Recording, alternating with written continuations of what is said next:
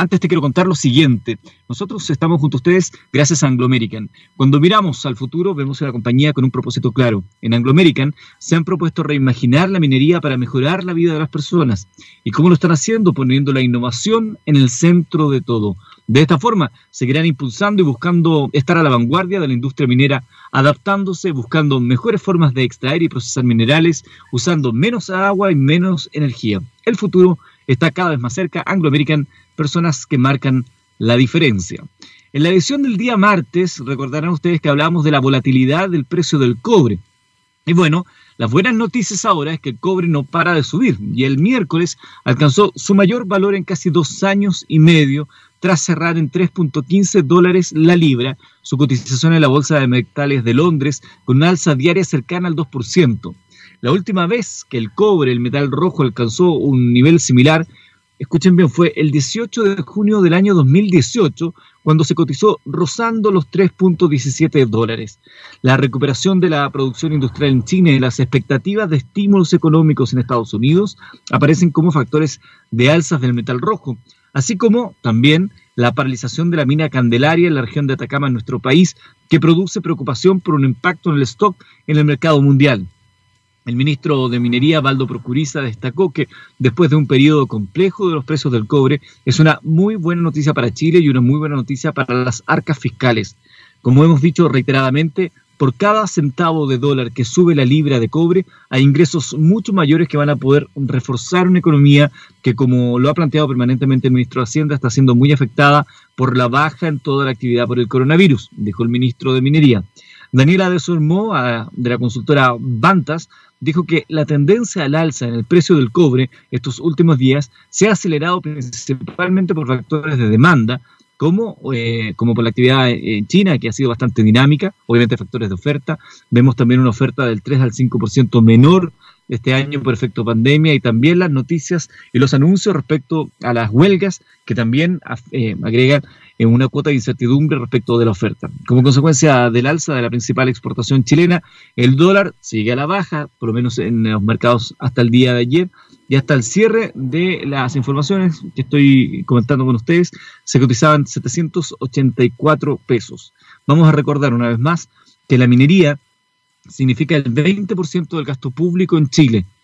Sí, el 20% de cada 100 pesos que se gastan públicamente en nuestro país, 20 provienen de la minería. Por eso es tan importante que el precio del cobre, que es nuestro principal eh, elemento exportador, eh, siga subiendo. Nos conviene, nos conviene a todos. Vamos a ir a la música y luego tenemos a nuestro invitado el día de hoy hablando de software y desarrollos tecnológicos en Chile. Vamos a escuchar un clásico. Esto es Quiet Riot con Come on Feel the Noise. Ahí terminamos de escuchar la canción clásica, ¿no? Eh, de Quiet Riot, Feel the Noise. ¿Cuántos de, quizás de aquellos que nos están escuchando, alguna vez hicieron ese movimiento clásico de cabeza tratando de seguir el ritmo rockero en alguna fiesta? Bueno, eh, somos científicamente rockera TX Radio, la única radio dedicada a la ciencia, a la tecnología y la innovación en Latinoamérica, con presencia en todos los países de habla hispana y creo, quiero aprovechar de agradecer y saludar a aquellos que nos van escribiendo todos los días desde diversos rincones del planeta y que van aprendiendo cada día más de minería. Somos un programa que llegamos a la industria minera, pero que también día a día estamos eh, ampliando nuestra base y lo sentimos porque mucha gente nos comenta cómo van aprendiendo. Todos juntos vamos aprendiendo más sobre esta fascinante industria. Bueno, en este proceso de aprendizaje hoy día tenemos otro interesante invitado. Él es Danko Ambrus, él es de la empresa GB Mapper, ingeniero industrial eléctrico de la Pontificia Universidad Católica de Chile, con un magíster en ciencias de la ingeniería de la misma universidad y magíster en geofísica de la Universidad de Chile. Danko, mucho gusto y gracias por acompañarnos. Hola Eduardo, muy buenos días y gracias por la invitación a tu programa. Danco, lo primero que me gusta saber de nuestros invitados, eh, antes de entrar en a lo que se dedican, digamos, dentro de este ámbito minero, es cómo fue tu cruce con el mundo de la, de la minería. Tú eres ingeniero industrial eléctrico, eh, lo decíamos recién. ¿En qué momento tu vida se cruza con el, mundo de la minería? Mira, eh, era un tema familiar, porque mi padre es geólogo y yo viví cuando niño en Chuquicamata. Mi padre era eh, jefe de geología en Chuquicamata durante muchos años. Y desde muy pequeño yo lo acompañaba a terreno, hacíamos grandes viajes a través del desierto y para mí era Indiana Jones, era lo que quería para el futuro. Pero sin embargo, desde el punto de vista profesional, siempre me inquietaba cómo funcionaban las cosas, sobre todo la electricidad, los fenómenos eléctricos, los fenómenos físicos. Y cuando llegó el momento de entrar a la universidad, no estudié geología, sino que ingeniería, ingeniería eléctrica, ahí en, la dura, en, la parte teórica, lo que me gustaba. Saliendo de la universidad, mm, la pregunta era, bueno, ahora, ¿qué hago? O sea, tengo aquí eh, montones de cosas, lo que no, sabía lo que no me gustaba, que era el área financiera, el área de los bancos, donde se dan todos los ingenieros industriales, pero a mí me gustaba la ciencia. Y de nuevo con mi padre dijimos, mira, todas las herramientas que tengo, que es como un cajón desastre, que está llena de mm, eh, herramientas nuevas, conocimientos tecnológicos nuevos, que son aplicables a la exploración en geología. Apliquémosla. Y ahí fue cuando creamos nuestra empresa, Geovectra se llamaba en un inicio, y nos dedicamos a la exploración geológica, pero con ayudas tecnológicas. En ese tiempo, te estoy hablando de los años 95, 96, imágenes satelitales, que recién eh, estaban como abriéndose para usos eh, civiles, digamos, muchas de ellas. Eh, trabajamos con imágenes Landsat, con mapas temáticos con Landsat, con procesamiento de imágenes multispectrales para mapas geológicos. Y comenzamos a darle servicio a las compañías mineras que trabajaban en exploración. Con el tiempo empezamos a resolver problemas que eran transversales para todos ellos problemas que tenían que ver con manejos de bases de datos geoespaciales y sistemas de información geográfica, con sistemas de propiedad minera, que era como una especie de subconjunto de estas bases de datos geoespaciales, y sobre todo después con problemas que tenían que ver cómo se manejan los datos en geología, eh, que mm, presenta muchas complicaciones desde el punto de vista de la estandarización, del almacenamiento de la información, y comenzamos a desarrollar herramientas de software que apuntaban a las soluciones de esos problemas, que con el tiempo se convirtieron en productos estándares porque eran problemas transversales a toda la industria. Y de allí nacieron nuestras aplicaciones de software como GBMapper y otras más que están asociadas que tienen que ver con eh, manejo de información geológica en el ámbito de la captura, del almacenamiento y del procesamiento de esta información en las distintas fases que implica un proyecto minero, tanto de exploración, como también cuando entra después a producción, de la interconexión de los distintos conocimientos que generan distintos profesionales, por ejemplo, los geólogos con los geoquímicos, los geofísicos, tienen ámbitos de trabajo distintos, pero necesitan una fuente de información común a ellos para poder eh, construir un modelo geológico, por ejemplo, que te permita después explotar un yacimiento. Y así fue con el tiempo como este software se fue perfeccionando y ya por el año 2014 más o menos, Em, invitamos a otros socios dentro de la compañía, eh, que eran empleados nuestros, que se convirtieron en socios, y nació la empresa GB Mapper como tal. La empresa original, eh, Geovectra, sigue funcionando, pero se desacopló, se desagregó de esta aplicación de software, a la cual ya hay una empresa exclusivamente dedicada a ello. Y Geovectra se quedó con toda la parte de eh, asesoramiento en geología, geofísica, y otros desarrollos tecnológicos afines, pero ya eh, con una orientación, digamos, por el lado del software hacia herramientas más genéricas. Me da la sensación que de, Geodectra eh, queda heredando la GB de GB Mapper. Por supuesto. O sea, desde un inicio nuestros eh, productos, empresas, los llamamos con el prefijo GB de GBMapper, de GeoVectra, eh, de otros productos más que tenemos como mm, eh, los servidores de base de datos, por ejemplo, se llaman GBServer. Y así es como explotamos ese nombre, es como para caracterizarlos, es como el, nombre de fantasía que lo caracteriza.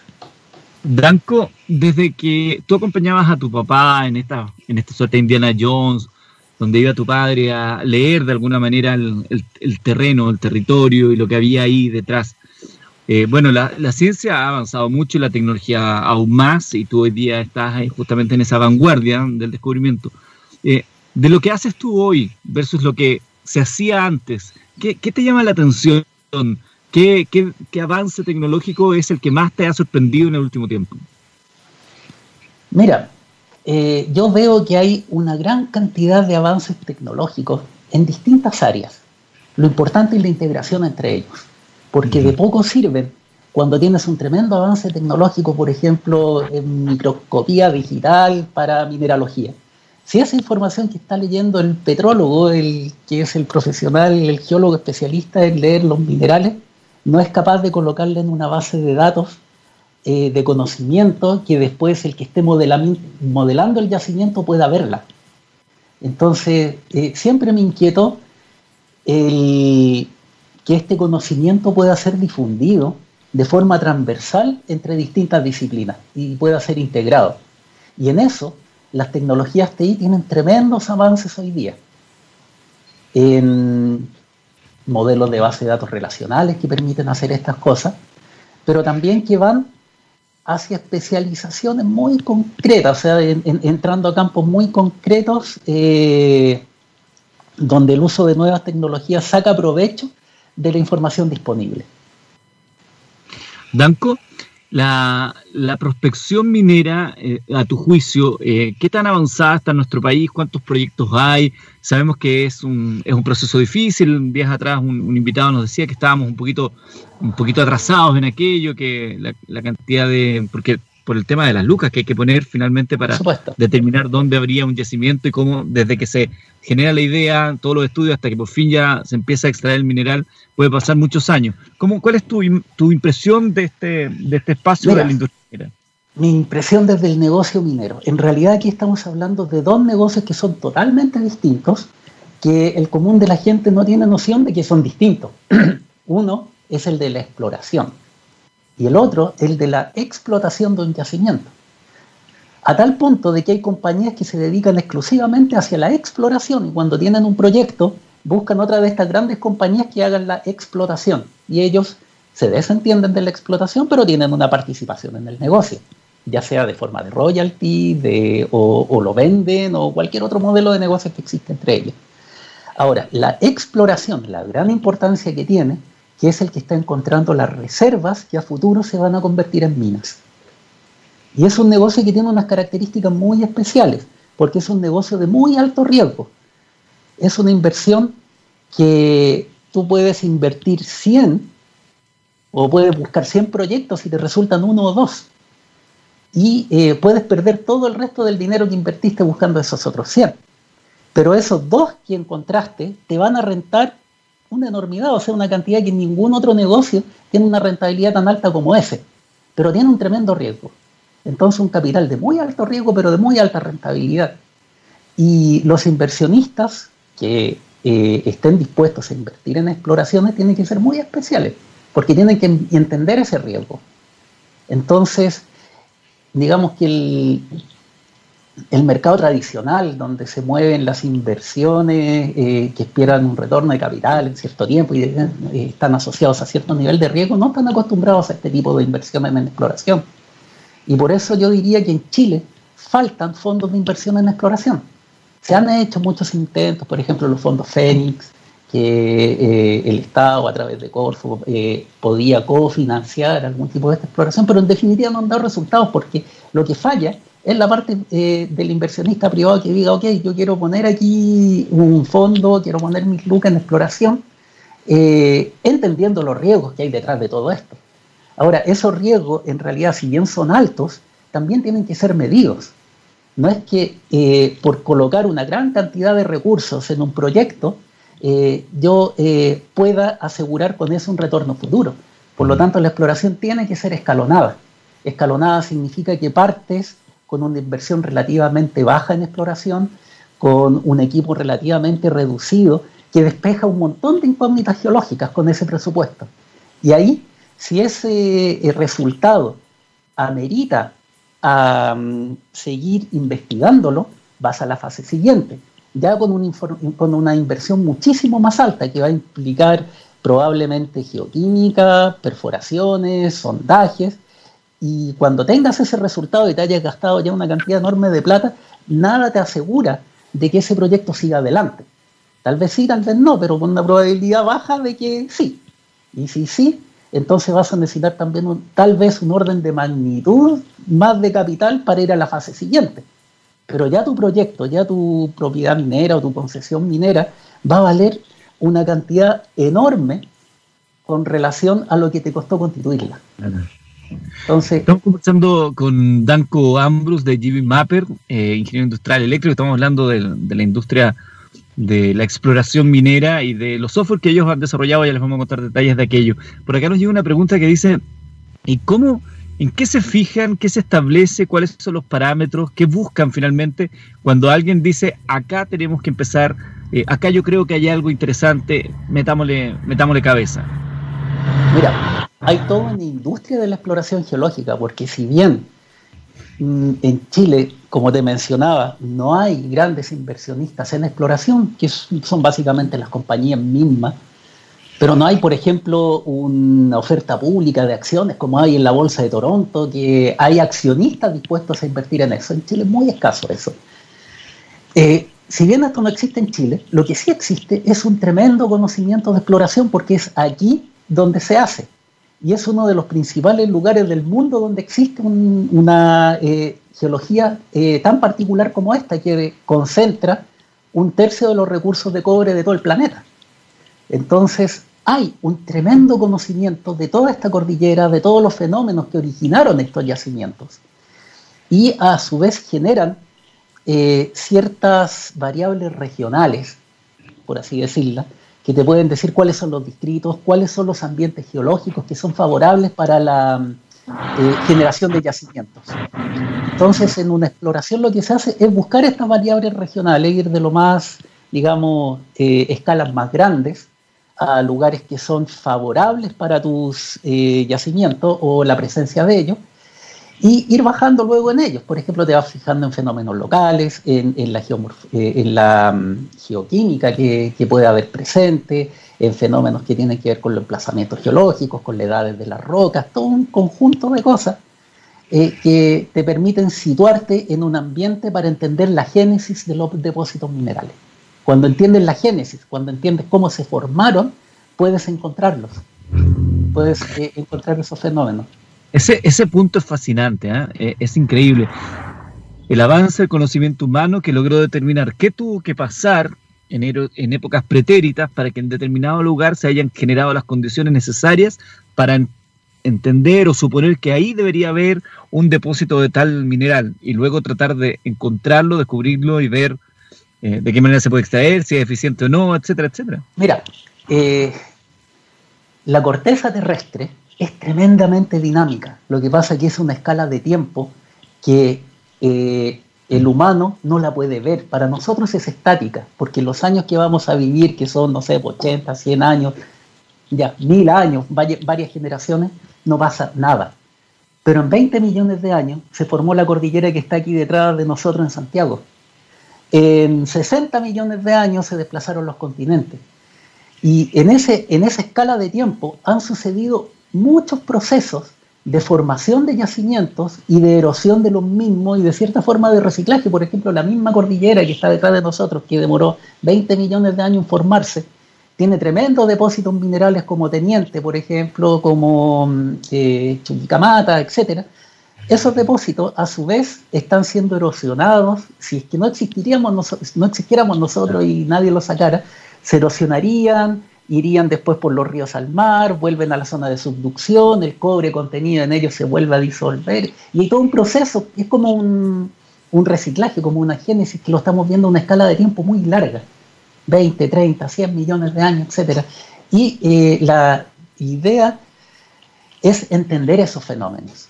Y para eso es la geología, para eso es la geofísica, y toda esta teoría que hay detrás, porque hay mucha, mucha, mucha teoría detrás de todo esto que después se aplica, es geología aplicada a la exploración, y concretamente la geología económica, que es la geología aplicada a la exploración, que se preocupa de aquellos recursos que son económicamente explotables.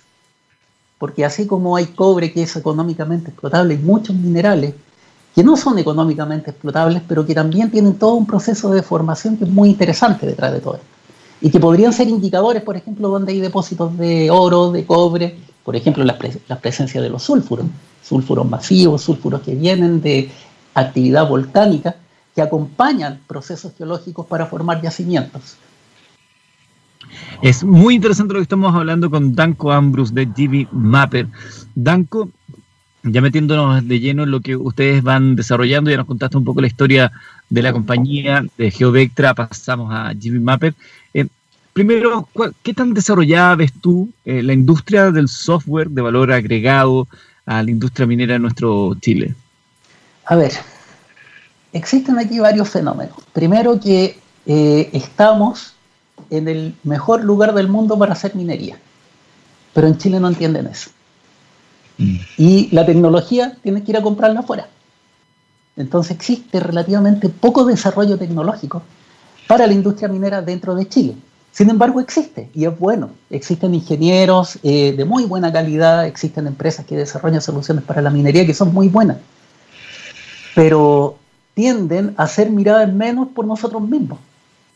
Como decir, bueno, si el chileno eh, no debe ser tan bueno como la solución canadiense o la solución australiana, que eh, tienen soluciones que también son muy buenas, pero las chilenas no tienen nada que envidiarle.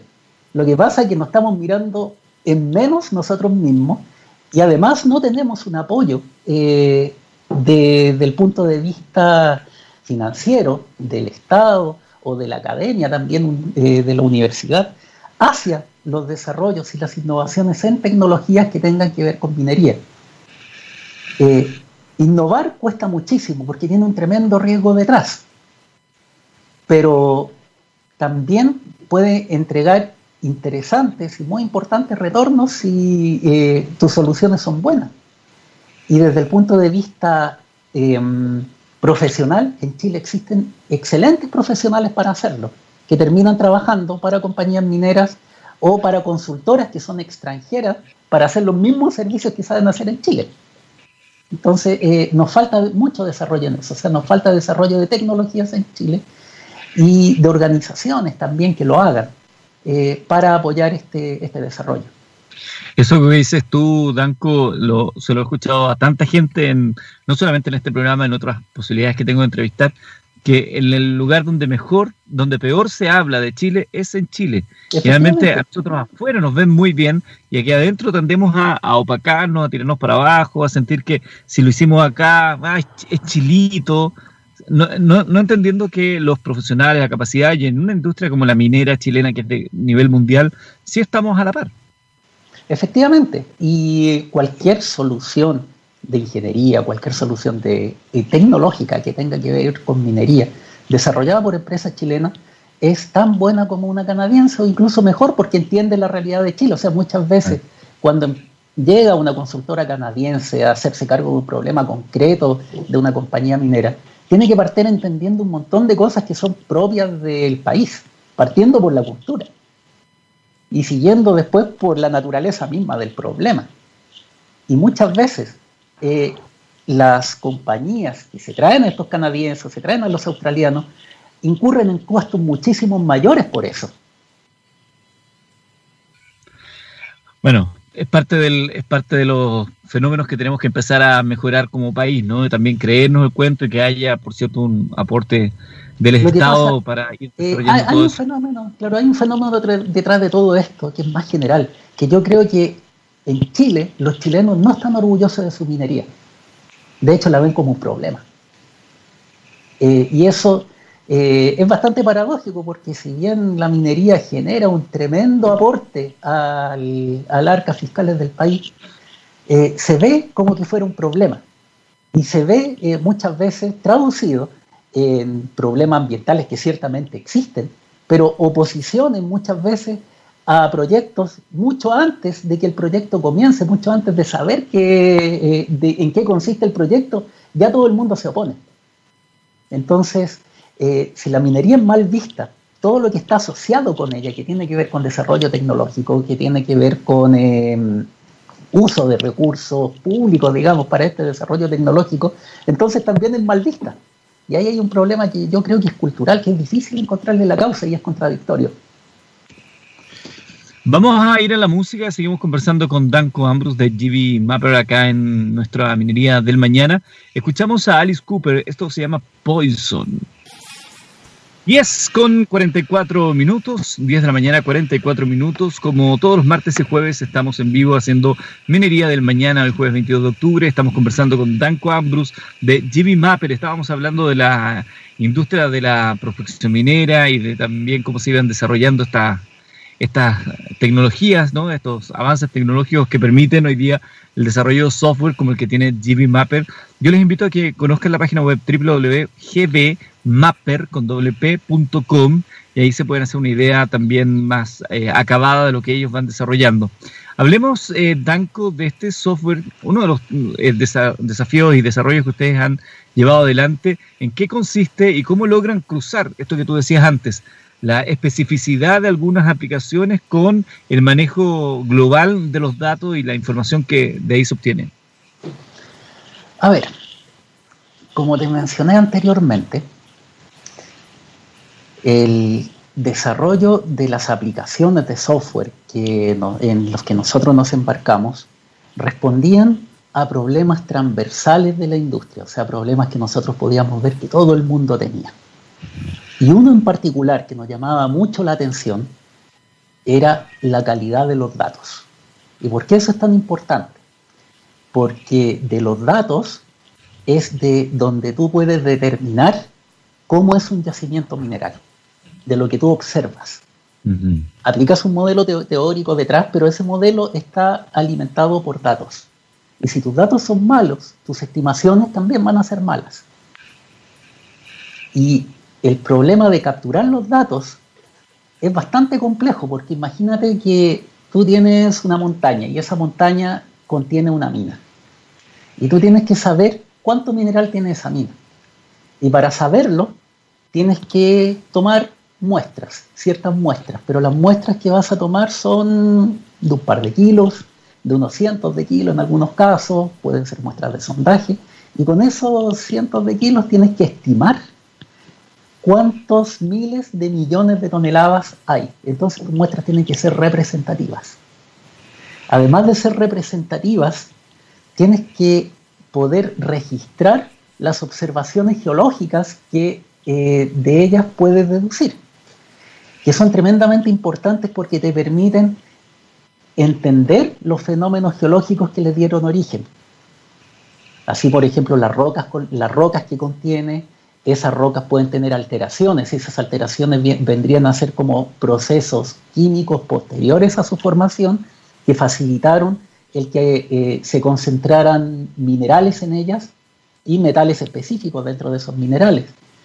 Entonces, esa observación, si bien está alguien con la suficiente experiencia y competencia, la puede hacer bien, después viene todo un proceso de cómo la registra, para que otro después la pueda usar. Y eso es una base de datos, en esencia una base de datos geológica.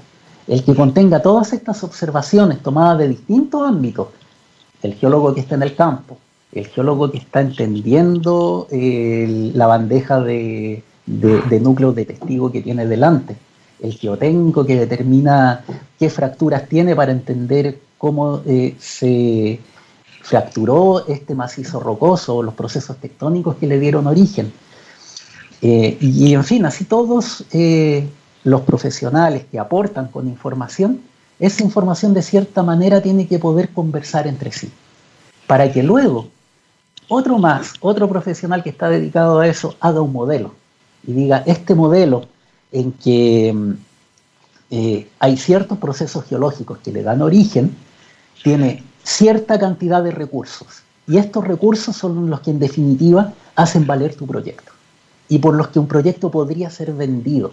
Decir que tiene cierta cantidad de toneladas a cierta ley, por ejemplo, te da un valor. Y ese valor te permite planificar a ti el siguiente paso, que es la explotación.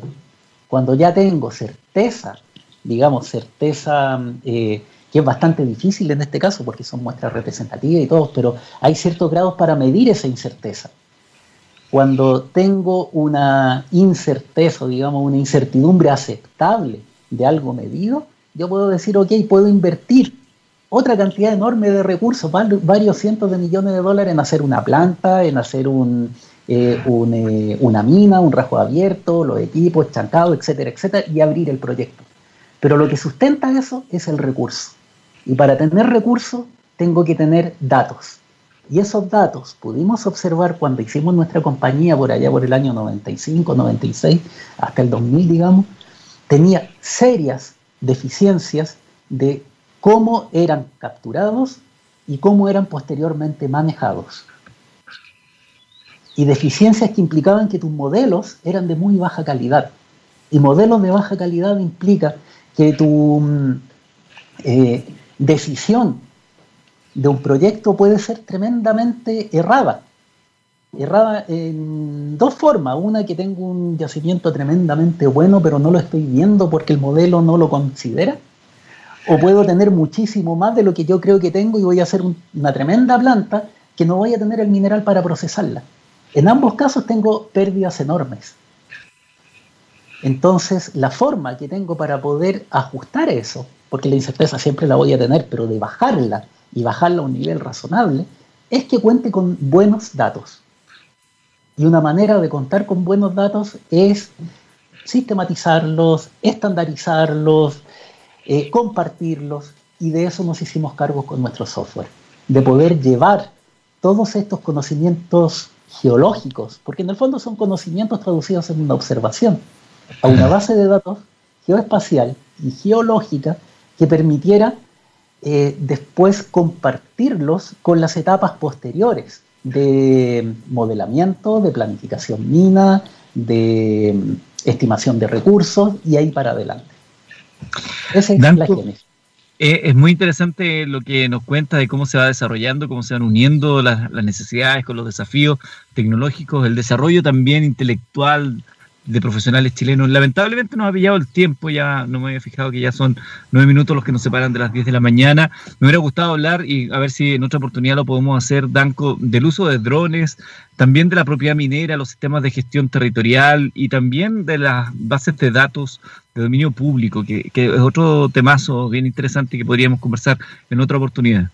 Por supuesto, o sea, mm, me encantaría, eh, muy agradecido de tu invitación también y es un tema que me gusta bastante.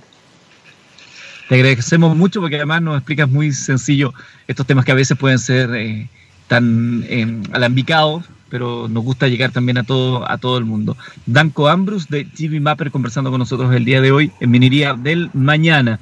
Nosotros nos despedimos hasta el próximo martes a las 10 de la mañana y nos vamos con la música. Sigue la sintonía de TX Radio, la única radio de ciencia, innovación y tecnología de Latinoamérica. Agradeciendo nuevamente a todos aquellos que nos escuchan más allá de nuestras fronteras. Y nos vamos con la música de Velvet Revolver, esto Send Me Free.